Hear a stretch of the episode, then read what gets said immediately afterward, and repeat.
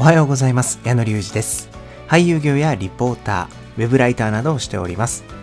この番組では演劇やミュージカルが大好きという方から興味はあるんだけどまだ見たことないんだよねという方まで楽しんでいただけるような演劇の豆知識や最新のニュースを毎日お届けしております。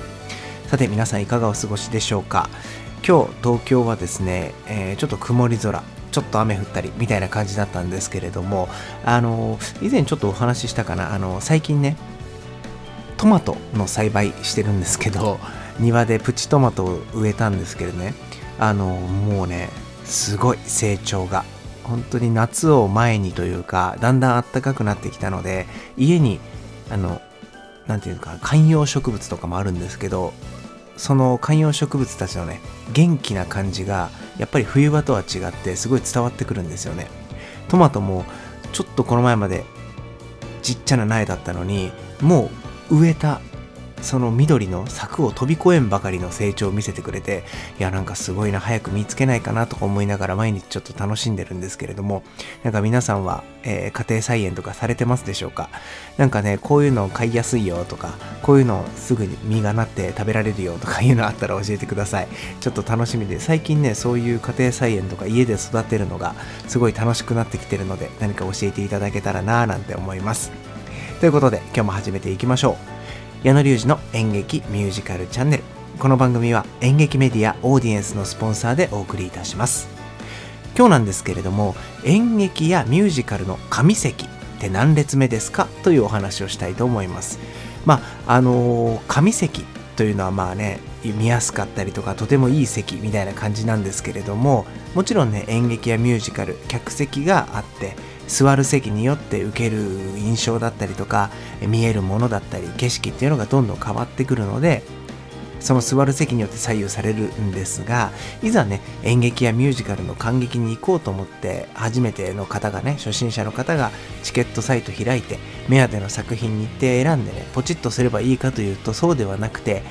せっかくお金を払ってせっかく時間を費やして見に行くんだったら自分のね納得いく席というか満足のできる席を選んでいただきたいなと思って今日はちょっとこういうお話をしたいと思います。実際に演劇の神席ミュージカルの神席っていうのは何列目なんでしょうかね。あの一番ステージに近いんだから1列目なんじゃないのって思う方も多いと思うんですけどそうじゃないんですよね。まあそうとは限らないと言っておきましょう。もちろん一番前が近いっていうことには変わりがないんですけど演劇やミュージカルってステージ全体を使用して物語が展開していきますよね。なので、1列目だとステージがちょっと近すぎて、全体をま俯瞰できない。離れて全体を見ることができないっていうことも言われてます。で、大きな劇場だと、1列目がね、ステージよりも低くなっているっていうことが多いんですよね。だから意外と役者さんと目が合うというか、同じ目線で見れないっていうことが生じてきます。だから体育館のなんか舞台とかもちょっと上がってるじゃないですか。あれの一番前に椅子を置いてみるとやっぱりこう役者さんが見上げないといけないような状態って分かりますかね。そんな状態になっていることが多いということですね。でも今言ったみたいに役者さんに一番近いのは1列目です。なので役者の演じる姿とかもう本当に手が届きそうなほどすぐそばに感じられる1列目っていうのももちろんおすすめではありますけれどもまあ作品をね何回も見た上でこの席がいいなっていうのがあればそこで一番前を取ってもいいかなと思います。で1列目を狙いたいなというそこのあなた。劇場によったりですとかその公演によってはその A, A 席ってまあ一番いい席と言われてる前に S 席があったりとかね。XA とか XC みたいな席があって、あの、一番いいと思ってる席よりもさらに前があったりするので、あの、それは注意していただきたいなと思います。劇場ホームページの座席表でチェックしていただいて、あ、この席は A じゃないんだとか、この席は B なんだとか、XA なんだ、みたいなのを調べていただければなと思います。では、ここで紙席と呼ばれている席についてお話をしていきましょう。まず1つ目、6列目から8列目の中央です。これ1列目から最後尾まで座ったことのある方が書いてある記事だったんですけれども上席の1つ目はですね6列目から8列目の席の中央です劇場にもよるんですけど比較的ね大きな劇場であれば大体あのその辺りの席がね役者さんの高さに合っている目線に合っているという席にだと言われてるんですよねでまあ本当に自分に語りかけてくるじゃないですけど臨場感のある席。ということで感じられる席なんだそうです。えー、役者の表情ももちろん見えますし物語にね没入するためにはその辺りの席を取るのがいいんじゃないかということとあとはミュージカルとか、えー、演劇っていうのは中央から見て真ん中から見たように、まあ、そこにスポットライトが当たったりとかそこからどう見えるかっていうことを計算されていることが多いのでやっぱり中央の席を取るというのが大事とも言われています。はい、なので6列目から8列目の真ん中あたりを狙っていくのがベストということですね。そして2つ目全体が見える2階席または GC 席まあこれグランドサークル席なんても呼ばれるんですけれども、えー、そこもおすすめとなっています。まあ、2階席はね、やっぱりちょっと遠いから外れなんじゃないかなって思う方もいるかもしれないんですけど、そんなことなくて、さっきの1列目とは逆で、ステージ全体が見えやすいですし、やっぱりね、あの、世界観全部が見えるっていうのはちょっと離れた席だと僕も思います。で、ミュージカルとかには、あの特に少し離れた席がおすすめということも書かれてましたね。うん、やっぱり多くのアンサンブルといってこう歌やダンスとかでメインキャストを支えるメンバーだったりとかそのねたくさんメンバーが出てくる中で1列目だと全部が見るってなかなか難しいんですよ。なので少し離れたところからその世界観だったり、えー、役者さん全体を見るっていうことはこのぐらいの席が一番いいのかなと言われていますね。そう。で、えー、まああの日生劇場という劇場があるんですけれどもそういった劇場の一部には今言ったグランドサークル席という、まあ、GC 解析なんてのもあるそうでこれはねまあ見たことある方はわかるかもしれないんですけど1階席と2階席の間にあるなんかこう VIP 席じゃないですけど数列しかないフロアがあってそこはねやっぱ全体的に見渡せるっていうのであとその席数も少ないんですよ。なのでちょっとこう隣との距離があるとか、まあ、ゆったりしてるっていう席なのも特徴なんですよね。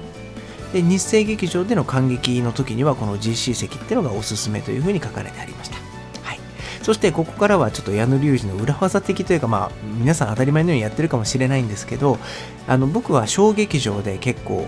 公演を打つことが多かったのでその小劇場でよく使える技かなと思うんですけど一度ね見に行って役者さんの動線といって通り道とかを見ておくとあの役者さんがどこから出てきてどこに出て行ってみたいな。もちろん舞台上だけじゃなくて小劇場って結構客席の方まで来たりすることが多いんですよね。なのでもしかすると、